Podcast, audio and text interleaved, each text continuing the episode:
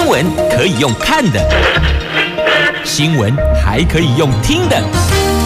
亲切的早安问候，专业的新闻分享，欢迎加入美英主持的 News Online，说新闻给你听。亲爱的朋友，大家好，大家好，大家好，欢迎您再度锁定收听 News Online，我是美英，我是谢美英。在今天四大报头版头条关注之前，先来看的是白天的天气概况。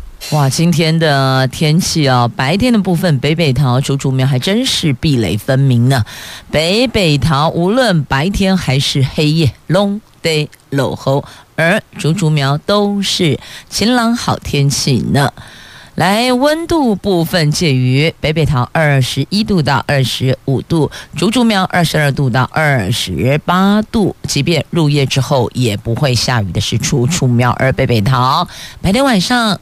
都得备妥雨具再出门。虽然现在桃园的天空阿北落后，但根据气象局所提供的资料，今天白天还是会下雨的，晚上也是一样在下雨呢。好，所以提醒您了，备妥雨具再出门。如果您可能比较晚回家的话呢，还是备着来比较稳妥。好，那么四大报的四则头版头分别是《自由时报》。有关边境解封，因为今天十月十三号边境解封，睽违了九百三十九天呢，有二十支旅行团抢先来台湾抢头香，得给那里了。那当中这二十个旅行团拔得头筹的是泰国旅行团，他们啊在凌晨零点十六分。到达台湾就零加七，你如果提早个十七分钟，譬如说是十二号二十三点的五十九分嘛，被挡了哟。所以呢，这个十三号入境零加七。经济日报头版头条：美国的晶片禁令对韩国厂开了后门。三星啦，SK 海力士获得一年的豁免期，这记忆体供过于求，唉，难解呀。那南亚科、群联等台湾厂商则是失望。好，失望的还有这个啊、哦，前中研院长李远哲。他说：“民进党执政之后，腐化的比过去更快呀！”这是《中国时报》头版头条的新闻，《联合报》头版头：美国美国的国安战略继续的挺台湾的防卫。他曾经说过，蔡英文任内不打仗，那陈明通说料敌从宽，便不登岛。好，这是联合报头版头条的新闻。联合报的头版头条，这白宫在十二号发布的国家安全战略，这战略表示呢，美国将有效地与中华人民共和国竞争。中国是唯一一个有意图也越来越有能力重塑国际秩序的竞争者。此外呢，战略重申美国的。一个中国政策，美国对维持台湾海峡和平稳定有着持久利益。他们反对任何一方面，也就是单方面改变现状。不支持台湾独立，会持续的支持台湾的自我防卫。在谈论和中国竞争之前，白宫战略文件显示，美国、中国依然可能和平共存、共享，并且为人类进步做出贡献。美国总统拜登去年三月发表了国家安全战略暂行指南，对中国大陆维持既竞争又可合作的基调。并重申，美国会依照长期承诺支持台湾。等于说呢，美国、中国这两国就是一种竞合策略、竞合关系，可竞争又可以合作啊。那我们的国安局长陈明通昨天应邀列席立法院的外交及国防委员会报告台湾海峡最新情势分析。他针对他自己曾经说过，蔡英文总统任内两岸不会打仗。他说：“我们料敌从宽。”严谨的说法是，中共不会做登岛的战役。但是呢，对于共军围台湾的演习，就是包围有没有啊？那是不是展延成为战争？这必须我们还是得要提高警觉的哦。那中共要打登陆战争。即便在国际专家眼中，也要到二零二七年，没有那么快。他还说，北京如果攻打台湾，将成为中华民族的罪人呐。好，那如果提到战争，大家就关心说啊，我们的兵力到底够不够，对吧？国防部长邱国正他说，兵役原则上延长为一年，这立委关心。兵役将延长一年还是延长两年呢？那邱部长说，国防部不准备修法，现在任何选项都没否定，他不便讲得这么明，等于说呢，任何选项都有可能，他们都不排除。目前并没有明确的说哪一项是 yes or no，都还在思考当中，还要和各部会协调。但原则上哦，原则上啦，应该是一。年，那希望在今年十二月三十一号之前可以宣布。那假设如果万一真有那么一天，陆基就对岸哦，他们如果进犯的话，预警锁定后会予以反击。那么再来，这个美国最新的国安战略有两处提到。台湾海峡和平稳定，也重申美国对台湾的政策。白宫说，美国对维持台湾海峡和平稳定有着持久利益。看到了哦，听到了哦，确实，海峡。稳定对美国是有利的哦。那台湾海峡和平稳定对区域和全球安全跟繁荣非常的重要，也是国际关注的焦点哦。那现在呢，白宫三大全球优先目标：第一个胜过中国，第二个遏制俄罗斯，第三个。第二个，在气候和能源安全、疫情、粮食、武器控制跟非核扩散，还有恐怖主义等共同挑战处合作。第三个，在科技、网络及经贸领域行塑规则。这是目前白宫的三大全球优先目标哦。最最最前面就是要胜过中国，遏制俄罗斯。要不然你看俄罗斯，他现在跟乌克兰这一局到底什么时候可以看到据点？现在似乎还盼不到。镜头呢？接着我们来看《自由时报》头版头条的新闻。这边境解封了，就是今天，今天十月十三号啊，回味了九百三十九天，总算盼到边境解封。这禁团令实施了九百三十九天，终于解除了。我国国门今天重开。欢迎全球旅客。由泰国团拔得头筹，他在昨天半夜，也就是十三号的凌晨零点十六分抵达台湾。这一团二十九个人。观光局局长张习聪，他带着吉祥物，哦，这是在第一航厦迎宾，而且送上了伴手礼。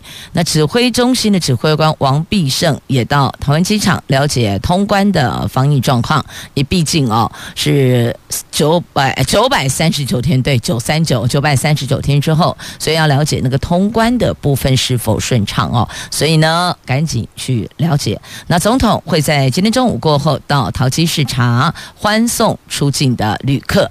那预估今天入境大概一万两千人，是疫情前的百分之十七。因为才刚开放，尤其现在因为疫情哦，有这个 BA 五变异株呢，现在传出好像还有更新的变异株，所以其实还是有一些旅客在观望的哦。那么就看看接下来台湾的疫情的发展，如果让其他国家的旅客安心的话，或许台湾也会成为他们要走访的旅游国度之一呢。好，这个是在今天《旧时报》头版头条的新闻。这期待接下来哦，总共这一次二十团，今天有二十团了啊、哦。那只是昨天晚上拔得头筹的是泰国团，那包括了有来自日本、韩国、新加坡、马来西亚、越南等。旅行团总共有二十团，两百四十四个人入境台湾。十月底之前，合计有两百三十团，有三千六百多名的团客来台湾观光。那今天有五团来自泰国是最多的，所以二十团里边有五团就是从泰国过来的。分析原因是泰国边境开放比较早，相较于日本、韩国的民众出国意愿。他们显然是更高的，加上八月份我们到泰国出席了 APEC 拜会，泰国两大观光协会所争取的成果。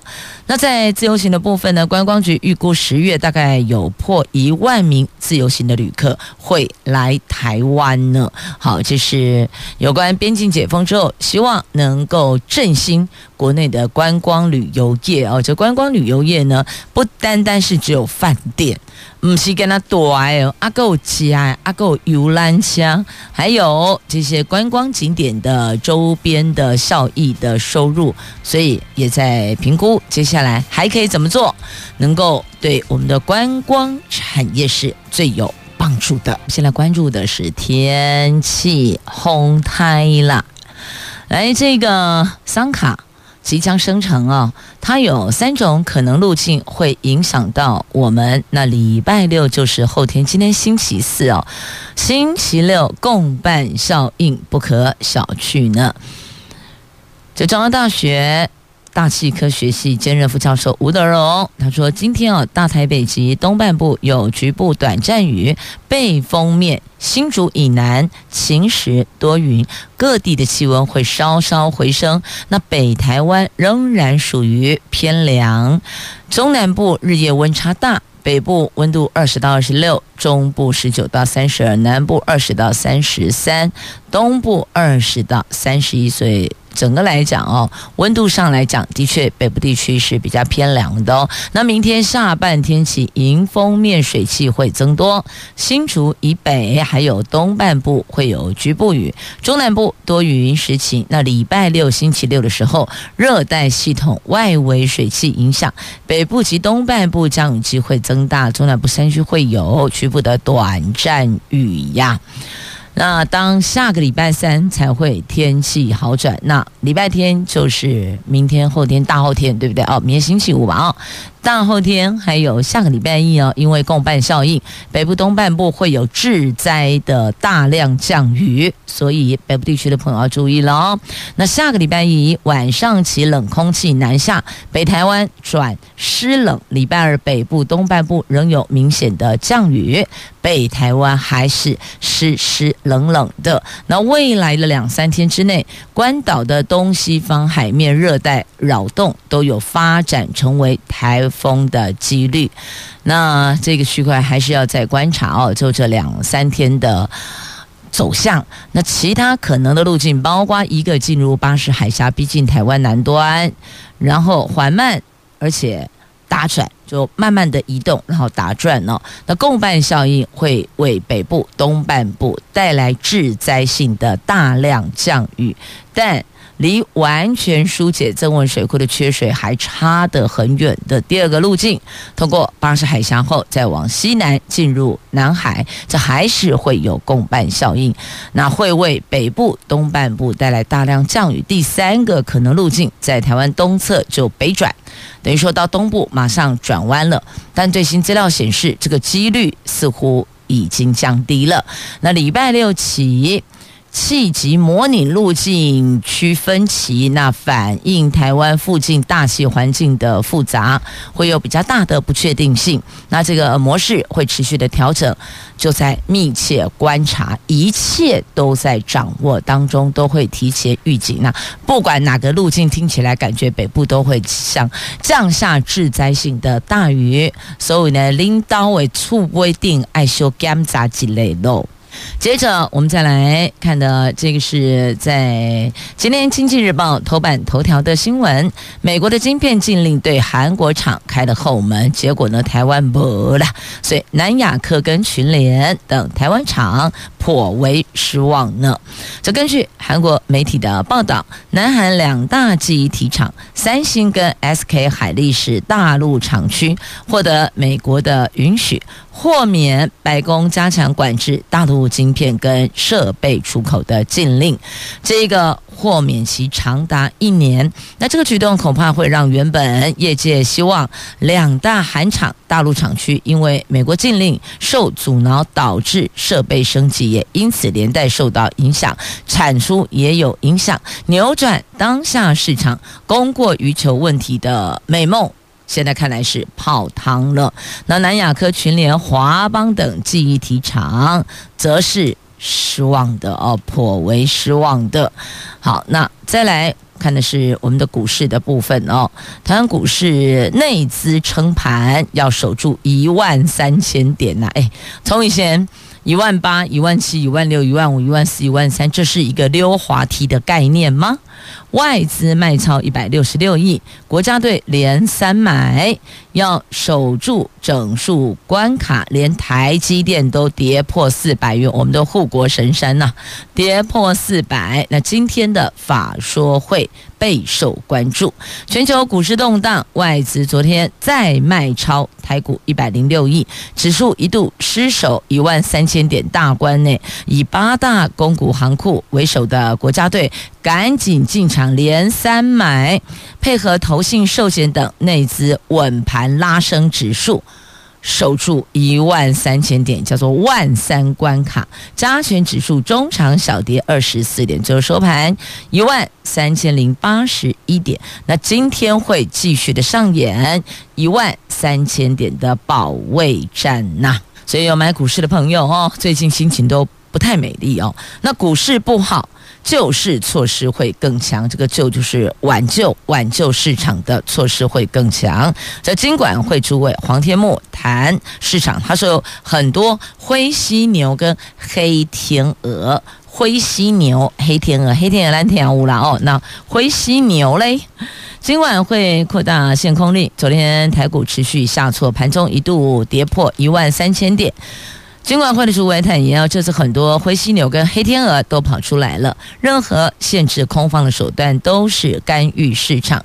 金管会需要与时俱进、循序渐进的处理。譬如目前大家最喜欢谈的就是平盘下禁止放空的。禁空令，那对股市波动都有一套循序渐进的程序，需要以股市变动采取合乎比例原则的方式来进行处理。如果一下子就砍到底，恐怕也不好。所以呢，这个部分他们会一直在做调整。那么在台湾的外资呢，大概过半都不会离开的哦。这股市上上下下，来来回回，就就等待他回来的那一天吧。不过要等待，你也得手上的投入在股市的资金是 OK 的。并不会因为这样拎到的某币糖煮本哦，那个处理的方式是不一样的。接着我们来看《中国时报》头版版面的新闻，这个从头版头到头版下方的新闻，哎，看了标题，心情都揪了起来，一点都不美丽了。这分别有什么呢？有。前中研院长对现在执政党民进党执政的腐化做了表述哦。那还有，假设如果对岸发动第一集，那我们怎么办？国防部长说接招反击呀，还能怎么办呢？好，再来就是台积电法说会今天登场，利空照顶啊。跌破四百元，好，到这儿，你说这三则新闻哪一则会让你今天露出微笑、心情美丽的？没有啊，都觉得很纠结呢。好，先从头版头来看了。前中研院长李远哲昨天他说，民进党二度执政得到政权后就开始腐化，而且腐化的比过去更快。他更直言，蔡政府的能源政策错误不断。他们针对温室气体排放，总统脱口说过，二零二四年后不是他的事哦。这李远哲说，啊，过去针对这个温室气体排放的问题，和总统两个人交换意见，他就说哦，二零二四以后就不是我的事了，因为卸任了嘛。这个让李远哲担忧不已。他更强调，哎，已经无法跟总统沟通了。那对此，总统府发言人张敦涵他则说，蔡英文上任之后，大力推动能源转型。李远哲的相关说法跟政府政策推动的现况，看来明显的是有一些落差的哦。那么回想当年呢，李远哲这站台力挺不遗余力呀。而今对于能源的部分哦，他觉得这一块。是错误连连，等于是这个政策拟定的方向跟执行的，他都觉得是不对的哦。那话说，从两千年到现在已经二十二年了，现在是二零二二了嘛？哦，从两千年开始，民进党二度执政，看到的是台湾社会向下沉沦，力道很大呀。民进党得到政权之后，开始腐化，而且腐化的比过去更快。因此，让李远哲他非常失望啊。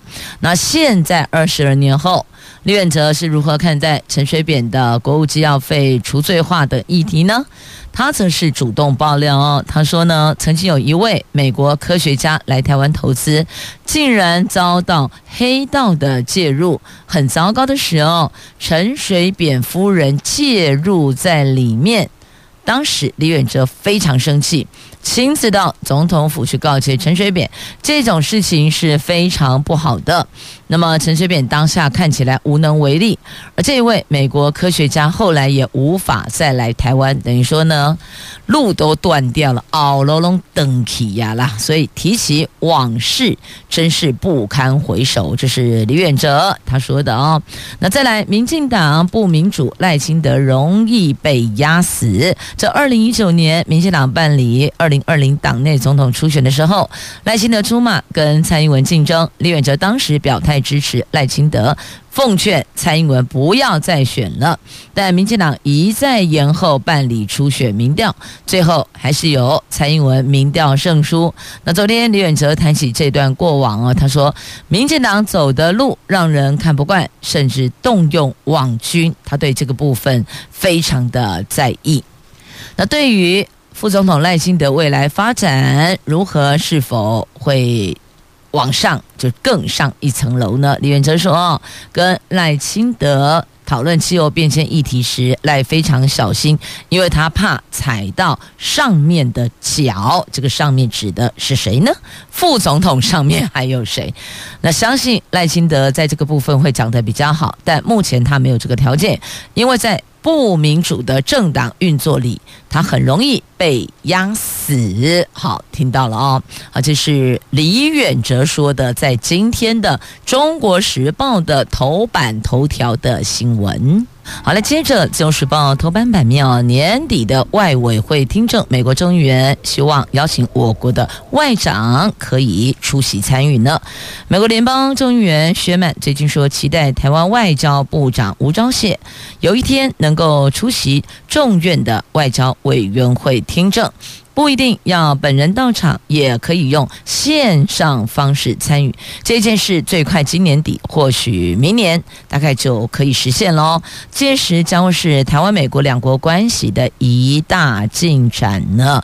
那所以并不是要他亲自，一定得到现场，用线上方式参与也是可以的。好，这是《自由时报》头版版面的新闻。今天《联合报》头版下方啊，讲的就是。这个国境解封，但是呢，当心哦，疫情并没有因此而完全退场哦，我们要小心 BF 七哇，BA 五，我觉得 BA 五打刚龙的款，现在勾来几的 BF 七进入社区啊，好，我们来看一下。这个指挥中心啊，宣布全球疫情旅游建议等级从第三级的警告调降到第二级的警示哦。那研究显示呢，接种疫苗加强剂对 BA 五变异株仍具有保护力，对健康风险冲击相对也比较轻，所以全面调降旅游疫情建议等级到第二级。那因为从今天开始边境解封，所以呢，本来以前呢入境还要做 PCR 检测，现在不用了。那么唯一。跟疫情发生之前不同的就是提领。入境行李的时候，可以拿到家用快筛剂。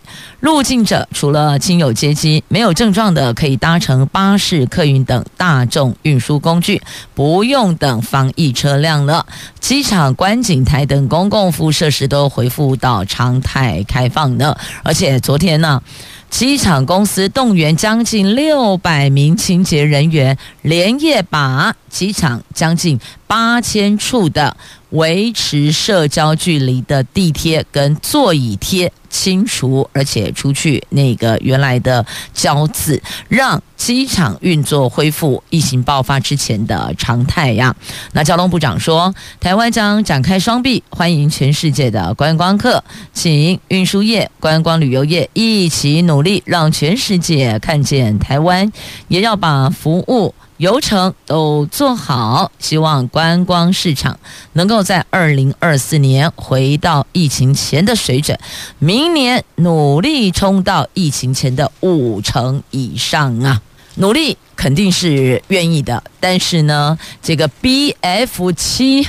新变种病毒的传染力道更强诶，目前已经检出了三例的境外移入，那本土确诊重回五万大关加恐怖啊！这 B A 啊 B F 七在国际间崛起，台湾检出三例，那感染科的权威黄立明医师忧心哦，国门一开，新变种病毒势必成为下一波的主流，所以啊，建议。年底之前务必要重新盘点医疗量能，呼吁民众尽快接种次世代疫苗呢。那昨天我们的本土已经站回五万大关，本土确诊新增五万两千三百三十八例呢。不仅是这一波疫情以来的次高，而且。重点是新变种病毒已经在国际间崛起了。加恐怖哦，好，这个入境虽然解封，但是哦，不可以到医院探病跟陪病，了解吗？这个还是在管制的范围内的。那么接着要再关心的就是疫苗的部分呐。当时打高端的朋友们啊，现在也没有办法直接到日本呢，因为事实证明高端并没有被日本认证嘛。所以他们是开放打满三剂国际认证疫苗的台湾民众可以免签自由行，但受接种高端疫苗的国人必须得拿着 PCR 检验阴性的报告才能够入境。那对此，台北市长参选人立委蒋万安昨天在立法院质询，他说日本方面不承认高端疫苗，原因是高端疫苗没有列入世界卫生组织紧急使用清单。当初哦，他就问过卫福部，日本什么时候认可高端疫苗？指挥官陈时中曾经说：“哎呀，我们离日本承认不远了。”但事实证明，到昨天为止，高端并没有被日本政府所认证啊。那还有高端目前有一个这个紧急授权使用的争议哦，食药署说七月底已经收到高端送交的资料，经过专家委员会议讨论之后，认为资料数据。还是有不足的地方。八月下旬已经请高端再行补正资料，离期限十月底还有一点点时间，目前还没收到资料。但因为他说十月底之前嘛，今天十月十三号，他等于还有十八天的时间，因为十月有三十一号，有三十一天呢。好，这是有关高端的这个紧急使用授权。那其中核准生产条件之一是一年内你必须检送国内外执行疫苗保护效力的报告。卫福部长薛瑞元说，高端必须在这个月底完成补件，如果逾期仍没有补正资料，将依法废止高端的紧急使用授权，到时候将公开报告。那但问题是啊，打高端的民众该怎么办呢？有人就说啊，再打别的疫苗，所以也有一个坊间在质疑提出的问题哦，因为不懂嘛哦，就纷纷都想问医师，我打那么多剂疫苗，敢可以，敢 OK 啦？因为大意的门哦，啊，我进行住高端，那起码被出国啊，有的国家你你你得爱国际认证的疫苗，那我是不是重新接种疫苗？可是你要知道，重新接种疫苗一剂、二剂、三剂，每一剂也有间隔时间，所以这么讨论这类哦，刚刚有一点点慢了，但。这的确是国人心中提出的问号，我想政府还是有必要做一些说明的哦。就是如果你打到了五剂疫苗，那请问可不可以？因为疫苗我们都知道哦，就打一些微量的病毒，那这样子可以吗？可能医师也要做说明，这卫福部也要向国人讲清楚哦，不要坊间耳语乱窜。如果是错误的资讯造成误解，那就不好了。来，接下来哦，看一下这个 NASA 撞偏小行星，他们是在模拟保卫地球。这美国太空总署十一号宣布，上个月安排。用太空船撞向小行星迪莫佛斯之后，成功的改变它的运行轨道，标志着人类首次改变行星运行轨道。而这个代号叫“飞镖”的任务，全名是双小行星轨道转向测试，耗资台币一百零五亿元，花了七年。终于得到验证，而这个也是哦，史上首次测试行星防御系统的概念。它的目的在防止彗星撞地球这一类惨剧发生，等于就是说呢，模拟保卫地球啦。好，这花了七年的时间哦。那接下来要提醒您，焦点拉回国内了。他们是花七年保护地球，那现在要邀请您赶快保护自己的健康吧。大伙儿都聚焦在疫情，就是新冠的部分，但是啊，医生预估今年可能会爆发。大规模的 A 型流感，这是流感，而那个是疫情。好，请问您流感疫苗你敢阻阿贝施打流感疫苗了吗？接种了吗？疾管署将近四个星期的监测哦，那大多都是 H3N2 的病毒株，经验显示疫情将相对严重，所以有流感疫苗接种，有次世代疫苗要接种。接着再来看这个是。青年贷款年底到期，青年安心贷款啦，有没有青年朋友？有一个叫做安心成家购物优惠贷款啊，简称叫做青安贷款。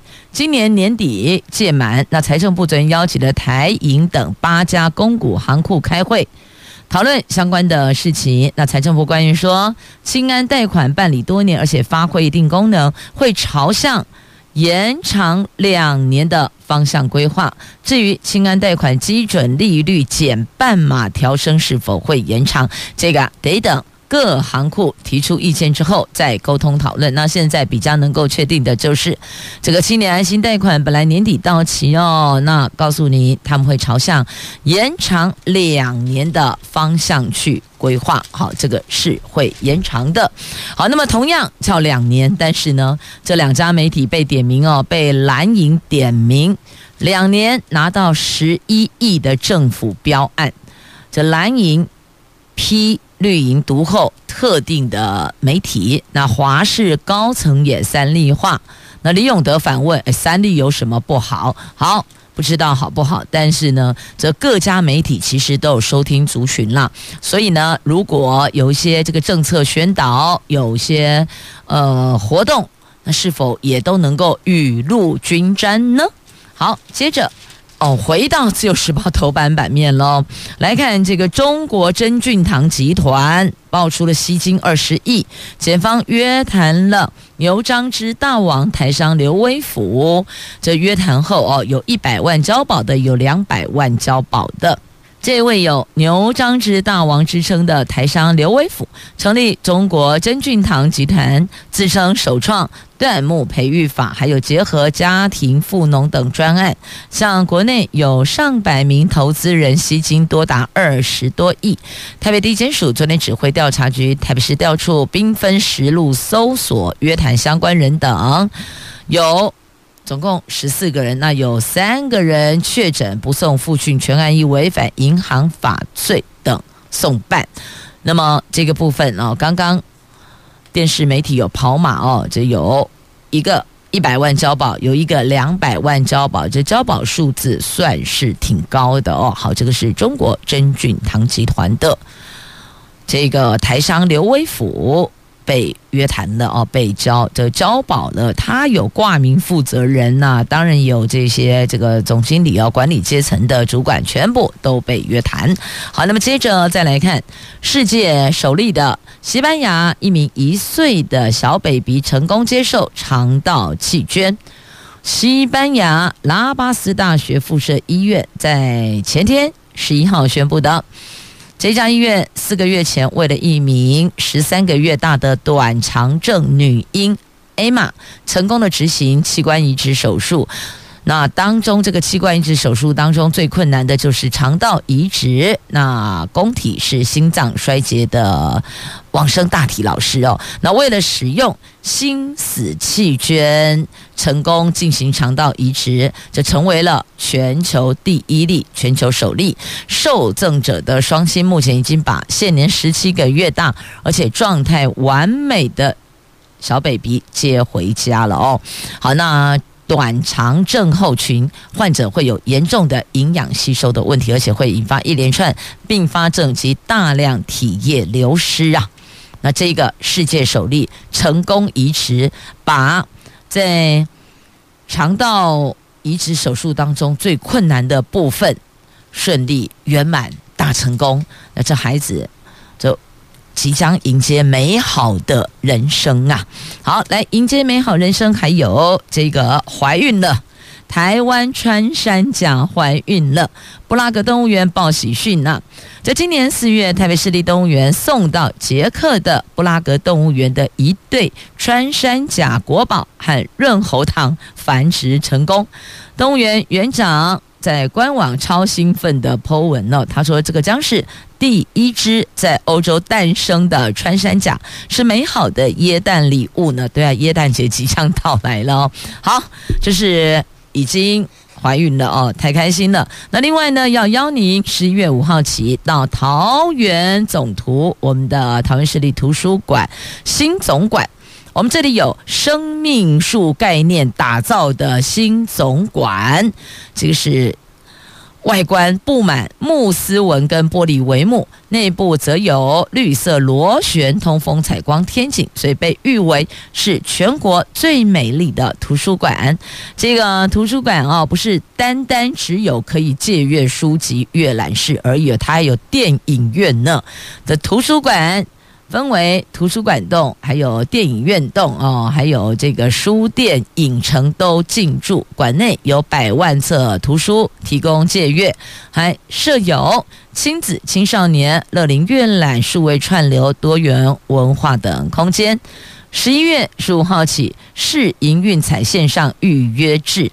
每天限量一千两百人，那详情请上台湾市政府文化局的图书馆的官网来了解。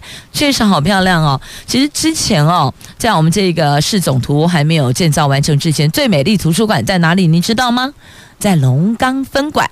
龙岗分馆位在哪里？龙岗分馆不在龙岗，它在健保局旁边，一叠俗号冰压啦，在市校。先找 Google 哦，这个北区健保局，你大概就只可以找得到这个龙岗图书分馆，它真的很漂亮，很棒，很棒，超赞的。进去里面都觉得整个人气质都不一样了哈，顿时都升华了。好，那现在新启用的桃园市总图也邀您来感受。旺盛的生命力道，阅览的生命力道啊！也谢谢朋友们收听今天的节目，我是美英，我是谢美英，祝福你有愉快美好的一天，我们明天空中再会了，拜拜。